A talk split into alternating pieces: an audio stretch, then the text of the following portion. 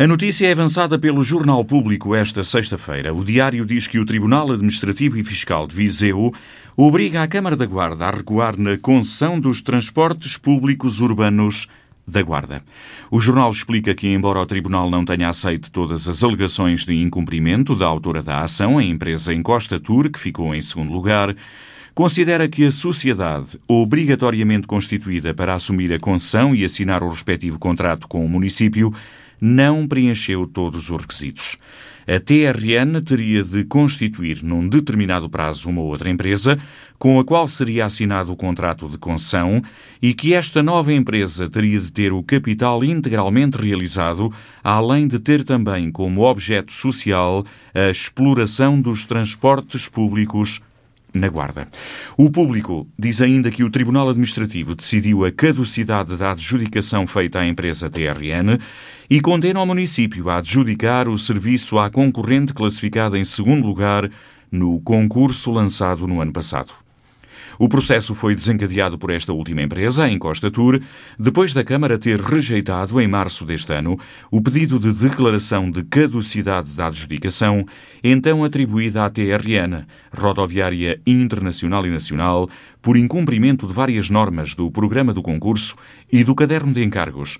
para a concessão dos transportes urbanos durante cinco anos. A TRN ficou em primeiro lugar com uma proposta de 1 milhão e 109 mil euros. A proposta da Encosta Tour foi de 1 milhão 372 mil euros. O jornal explica também que, embora o Tribunal não tenha aceito todas as alegações de incumprimento da autora da ação,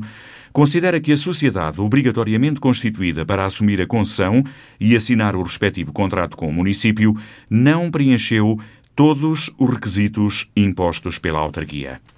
A TRN teria de constituir, num determinado prazo, uma outra empresa com a qual seria assinado o contrato de concessão e que esta nova empresa teria de ter o capital integralmente realizado, além de ter como objeto social a exploração dos transportes públicos da Guarda. Contactado pela rádio, o Presidente da Câmara, Carlos Chaves Monteiro, começa por explicar que a decisão do Tribunal não tem nada a ver com os procedimentos realizados pela autarquia é uma questão que diz respeito apenas à empresa TRN, mas mesmo assim é muito provável que o município apresente recurso desta decisão judicial. Aquilo que o autor invocou, inclusivamente circunstâncias inexplicáveis de que teria havido eh, adjudicações de favor,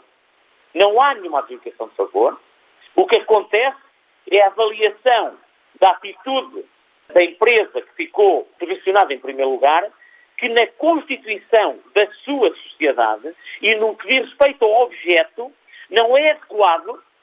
na forma como está discriminado, não está adequado ao artigo 22 do Caderno de Encargos, que tem, de facto, a exigência de prestar atividade dentro daquilo que são as próprias necessidades dos transportes públicos urbanos da Guarda. Ora, é um vício formal, um erro da própria candidata, a empresa ficou em primeiro lugar, foi agora vislumbrado pelo Tribunal Administrativo e Fiscal de Viseu, que suponho que nem sequer foi invocado pelo autor, invocou vários vícios, mas não invocou este, e agora uh, o próprio Tribunal assaca esta responsabilidade de uma divergência entre aquilo que é o objeto social da empresa constituída, portanto a empresa nova, e aquilo que efetivamente está exigido no caderno de encargo. Perante esta circunstância, o Tribunal eh, entende que a adjudicação deve ser eh, feita, ou a empresa ficou em segundo lugar. Ainda assim refere que, quanto à violação alegada dos princípios de proporcionalidade, justiça e razoabilidade, o Tribunal não vislumbra qualquer violação daqueles princípios invocados. Neste caso, eh, aquilo que foi discutido numa fase ainda pré-contenciosa, de que todo o processo estaria inquinado de uma série de legalidades, na verdade não está. A sentença demonstra, a sentença afirma-o, mas diz apenas que naquilo que a empresa que ganhou, quando constitui uma nova empresa, o objeto social não é adequado a cumprir o artigo 22 e, como tal, não tem, a empresa não está capaz, do ponto de vista do seu objeto social, de responder ao artigo 22. E depois, não menos importante, diz Carlos Chaves Monteiro, o facto da TRN não ter realizado integralmente o capital. Carlos Chaves Monteiro apresenta ainda outro facto que poderá levar o município a recorrer da sentença e que tem a ver com os valores em causa. O concorrente classificado em segundo lugar, Encosta Tour, apresentou uma proposta mais elevada, em cerca de 250 mil euros, do que a TRN. O município está a avaliar a razoabilidade desta argumentação e avaliaremos a possibilidade de recurso, porque ainda assim entendemos que uh, a segunda empresa não satisfaz os nossos uh, interesses do ponto de vista público, na medida em que tem um custo superior em 120 mil euros uh, em relação à primeira empresa. E 120 mil euros é um valor que, para as contas do município, são muito relevantes e numa perspectiva de gestão pública, de aproveitamento de recursos e afetá-los a necessidades essenciais, no município da Guarda não pode, por esse motivo, deixar, eh, e na defesa do interesse público e das nossas populações, eh, deixar e prever 120 mil euros para o segundo contratante, porque é muito dinheiro que está em causa, e, portanto, isso é um argumento para nós, que nós temos, e que iremos explorar até ao máximo, eh, e justificará um eventual recurso desta decisão, porque, como disse, nada contra o segundo candidato, se pelo mesmo preço nós nem recorreríamos, uh, portanto aceitaríamos uh, a segunda solução, mas há uma diferença que ainda é, significativa e, e 120 mil euros fazem muita falta aos cofres da Guarda, aos cofres do município da Guarda e, portanto, nesse sentido é com responsabilidade e com este sentido de serviço público que nós olhamos para a possibilidade de recurso com alguma eh, sustentabilidade. E por tudo isto, Carlos Chaves Monteiro diz que o mais provável é que a Câmara da Guarda recorra desta decisão do Tribunal Administrativo e Fiscal de Viseu. O Conselho de Trancoso entra no mapa de risco elevado de incidência de Covid-19. Entre outras restrições, fica proibida a circulação na via pública a partir das 11 da noite. O presidente da Câmara, Amilcar Salvador, diz que a situação mais complicada é ao nível da comunidade escolar durante o mês de junho, de uma forma um pouco imprevisível, uh, Trancoso, enfim, à imagem de, de outros conselhos do país, uh, começou a viver uma situação delicada e complicada porque foram surgindo novas infecções da Covid-19, com particular incidência também na própria Câmara Municipal e com particular incidência na comunidade escolar. Eh, na comunidade escolar as coisas estão um pouco mais complicadas, sei que há um número uh, significativo de turmas em isolamento profilático, creio que seis turmas, uma delas do Jardim de Infância, e surgiram ali alguns casos. Fruto disso, Trancoso, passámos obviamente para um conselho de risco elevado. Claro que a Câmara Municipal continua atenta a esta situação, eh, suspendemos já eh,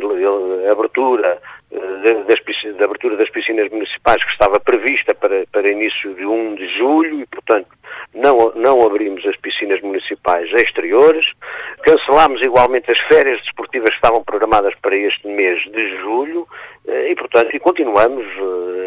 a repetir alertas da Direção-Geral de Saúde, apelando à responsabilidade de todos, à responsabilidade coletiva uh, e também de cada um no cumprimento escrupuloso dessas, dessas diretrizes e, portanto, uh, a própria carrinha da Proteção Civil continua, uh, portanto, com, com o som no sentido de, de apelar, de facto, a que as pessoas cumpram. Obviamente que os casos são, sobretudo nos mais, nos mais jovens, até porque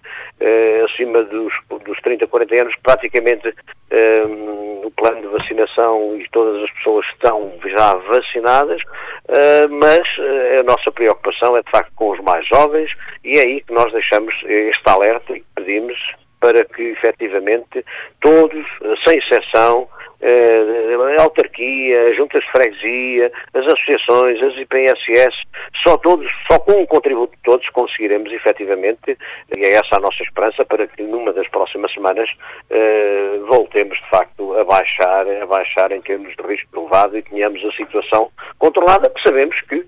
vai, vai trazer algumas complicações. O Conselho de Trancoso entra no mapa de risco elevado de incidência de Covid-19. Entre outras restrições, fica proibida a circulação na via pública a partir das 11 da noite. É um dos conselhos do país em risco elevado, o segundo nível, com restrições mais severas. O terceiro período letivo terminou ontem para o primeiro e segundo ciclos, encerrando mais um ano escolar atípico em que o ensino à distância voltou a ser o plano alternativo quando a pandemia obrigou muitos alunos a ficarem em casa. Os mais novos estiveram entre os primeiros a regressar à escola no desconfinamento e foram os últimos a despedirem-se. O ano letivo terminou, foi marcado por precalços e também por novos desafios. É o que diz David Gonçalves, o diretor do agrupamento de escolas da SE na Guarda. O ano foi muito atípico mas temos que concordar que as coisas funcionaram muito bem, porque a experiência que os professores tiveram no ano anterior relativamente à questão da pandemia foi ótimo, porque deu-lhe alguma experiência e eles, em termos de tecnologias, funcionaram muito melhor, não só os, os professores, até os alunos e até os próprios pais ajudaram muito os alunos. Claro que eh, sabemos que não foi fácil, eh, mas contudo os resultados até estão, a ser bastante positivos, o que é ótimo. De uma maneira geral, foram superadas as dificuldades? Sim, eh, quer dizer, todas não. Sabemos que há aqueles alunos que, por razões várias, não chegaram a ter os computadores na altura correta, isto culpa do Ministério, que houve algum atraso na entrega dos computadores, mas uh, a escola, mesmo assim, depois dos alunos terem chegado à escola, tentou fazer com que eles, aqueles conteúdos que não foram absorvidos, que uh, fossem agora, portanto, tidos em conta e feita essa recuperação. E acha que os alunos, de uma maneira geral, estão preparados? Ou sente que isso prejudica, nem que seja de uma não, forma prejudicar prejudica sempre, é lógico, uhum. porque ainda apesar de tudo ainda temos alguns professores com algumas dificuldades nas competências digitais, não só professores, até alguns alunos, mas pronto, é o que se pode fazer. E o agrupamento já está a trabalhar no novo ano letivo, ou melhor, nos próximos anos escolares. Já foi aprovado o plano de recuperação 2021-22 e neste momento já coloquei os, os coordenadores a trabalhar com os grupos para que vissem quais foram os conteúdos que não foram ou que os alunos sentem mais dificuldade, para fazermos um plano para estes dois anos, para os dois próximos anos. Neste momento também foi criada uma equipa que é o PAD, que está a desenvolver um projeto em termos de computadores e competências digitais e ferramentas digitais para permitir aos professores depois ter uma formação durante todo o ano para eles uh, uh, dizerem quais são as ferramentas que gostariam de utilizar na sala de aula e depois para fazerem uma certa uma formação para se sentirem mais à vontade para trabalhar essas ferramentas. A pandemia afetou o ensino. Algumas turmas tiveram de ir para casa e, em alguns casos, escolas inteiras foram encerradas. O prolongamento do ano letivo implicou também uma alteração no calendário dos exames nacionais do secundário. A primeira fase, que acontecia em junho, está a decorrer até ao próximo dia 16 e a segunda começa no início de setembro. O Ministério da Educação decidiu cancelar as provas de aferição nos segundo, quinto e oitavo anos e também as provas nacionais do nono ano que estavam marcadas para este mês.